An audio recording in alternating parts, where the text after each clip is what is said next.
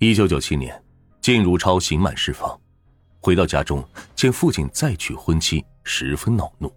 他觉得父亲对不起逝去的母亲，见到继母非打即骂，经常是直接拿着铁棍和菜刀就上去了。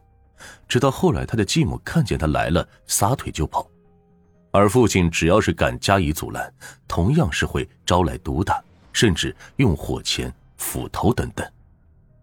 靳如超大逆不道。残忍暴力，再加上有强奸的前科，他的姐妹和亲戚几乎与他断绝了关系，就连邻居们也纷纷搬家，躲得远远的。有很长一段时间，出狱后的靳如超好吃懒做，不但不出门找工作，反而惹是生非，无恶不作。没钱的时候，他就伸手向父母和姐妹要钱，如果不给，就是一顿拳打脚踢。靳如超的老父亲和亲姐妹常常是鼻青脸肿，浑身是伤。除了变态的暴力以外，靳如超还喜欢小偷小摸，大白天的就到邻居家偷东西，说白了就是正大光明的去抢。邻居们对于这样一个疯子也是敢怒不敢言，因为只要敢抱怨一句，靳如超就会抡起砍刀、斧头等，恶狠狠的咆哮：“反正老子住过监狱，也离过婚了，烂命一条。”信不信我杀了你全家垫背？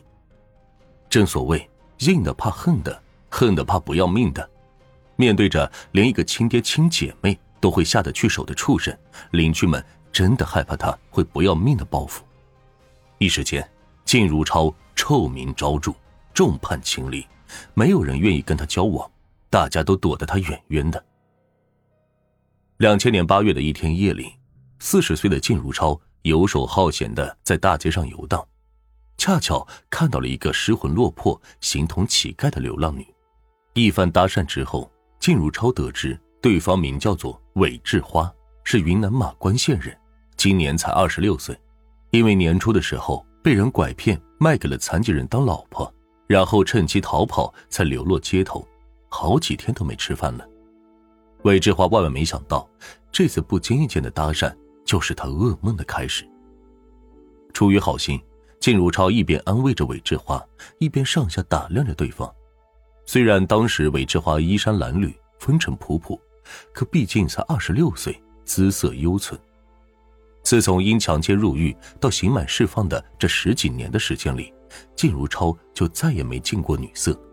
可一个龌龊的想法萌生心头。当然，有了第一次强奸入狱的前车之鉴后。靳如超也学得狡猾了，他把自己伪装的文质彬彬，给韦志花又买吃的又买喝的，还表示愿意让他先到自己家里借宿。走投无路的韦志花看到对方如此的善良好心，也就跟着靳如超回家了。吃过晚饭后，靳如超就让韦志花去洗澡了，并给他准备了一身干净的衣服，两人顺理成章的也就住在了一起。有了男女关系之后。靳如超好言相劝，希望他能留下来跟自己过日子。韦志华也是知恩图报，认为靳如超是真心对他好，于是就留下来与其同居。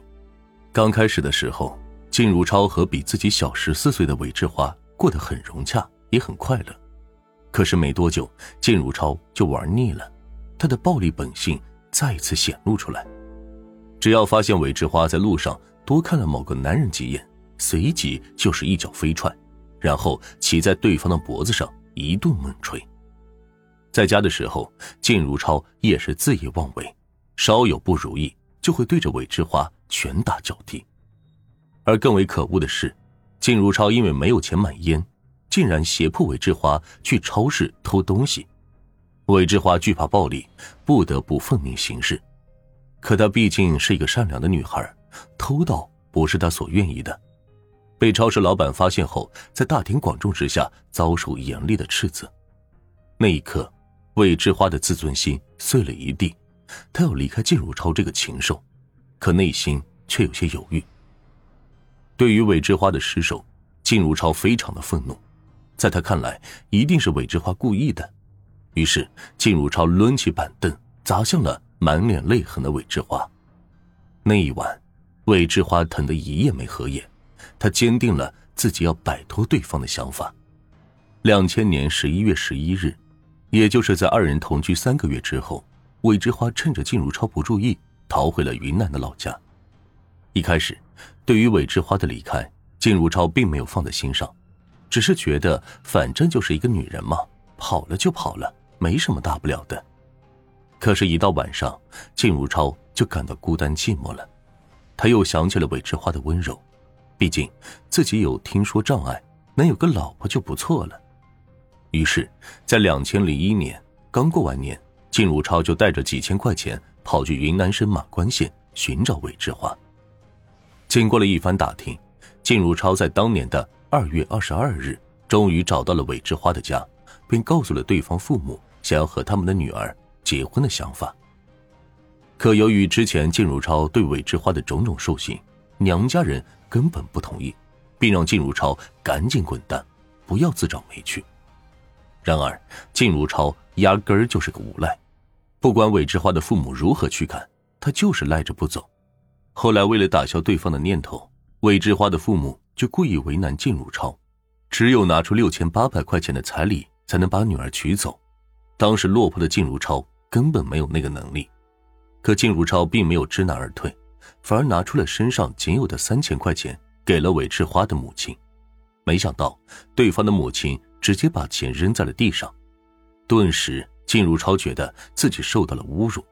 他认为韦志花的父母故意刁难自己，于是就动了杀心。时间来到二零零一年的三月九日的下午，靳如超再次来到了韦志花的家中。面无表情的说：“你到底跟不跟我走？我再给你最后一次机会。”魏之华随即摇了摇头，并告诉对方：“你就死了这条心吧，我就是死也不会跟你回去的。”听到这样决绝的话语，靳如超气不打一处来，破口大骂。可话音刚落，靳如超一把掐住了韦之花的脖子，挣扎中，韦之花挣脱，准备逃跑。已经伸出魔爪的靳如超哪能轻易罢休？他随即抡起一把砍柴刀，狠狠地向韦之花的脑袋砍去，鲜血溅了靳如超一脸。短短几秒钟的时间，韦之花就倒在了血泊中。确认对方死亡后，报复的快感让靳如超感到了满足。他发自内心的安慰自己：一个对自己不忠的流浪女，砍死她，活该。随后，他将韦之花的尸体。藏在床底，大摇大摆的逃往河北。回到河北的路上，金如超心想：反正杀了人，自己也活不成了，左右都是死，干脆一不做二不休，不如直接回石家庄，把所有和自己有仇的人全部杀死，拿来做垫背。极度扭曲变态的内心，让靳如超产生了报复社会的念头。靳如超思前想后，如果一个一个去杀，未免太慢。但凡遇到反抗，自己也未必能屡次得手，这样太不划算了。让他庆幸的是，靳如超以前研究过炸药，也知道炸药的威力，能够在短时间内干死一群人。为了避免夜长梦多，节省时间，他改变了自己的路线，决定乘坐飞机从昆明飞往天津。二零零一年三月十日，到达天津后，靳如超又马不停蹄的坐车前往鹿泉市。靳如超知道鹿泉采石场多，有当地人从事制造和倒卖炸药、爆炸物的行当。他找到了王玉顺和郝凤琴夫妇，打算从他们手里购买炸药和雷管。其实，早在两千年五月份的时候，靳如超就来找过他们一次，想购买一批炸药，但因为炸药的威力不够，生意没有谈成。但是这一年，靳如超却并没有空手而归。他从一个名叫做胡小红的采石场工人手里买了五十根雷管，藏在了石家庄，为的就是有朝一日能杀死那些看不起他的人。即便已经有了五十根雷管，靳如超依然不满足，杀红了眼的他心想，除了杀死自己的仇人以外，他还必须弄死更多的无辜者，才能让世人知道我靳如超的凶残。就这样，靳如超。在两千零一年三月十四日，一口气从王玉顺、郝凤琴夫妇手中以九百五十元的价格购买了炸药五百七十五公斤，用农村装粮食的口袋一共装了十四袋。这么大量的违禁品，到底应该如何运输转移呢？一旦被警方查获，后果不堪设想。可眼下杀人心切的靳如超根本顾不了那么多。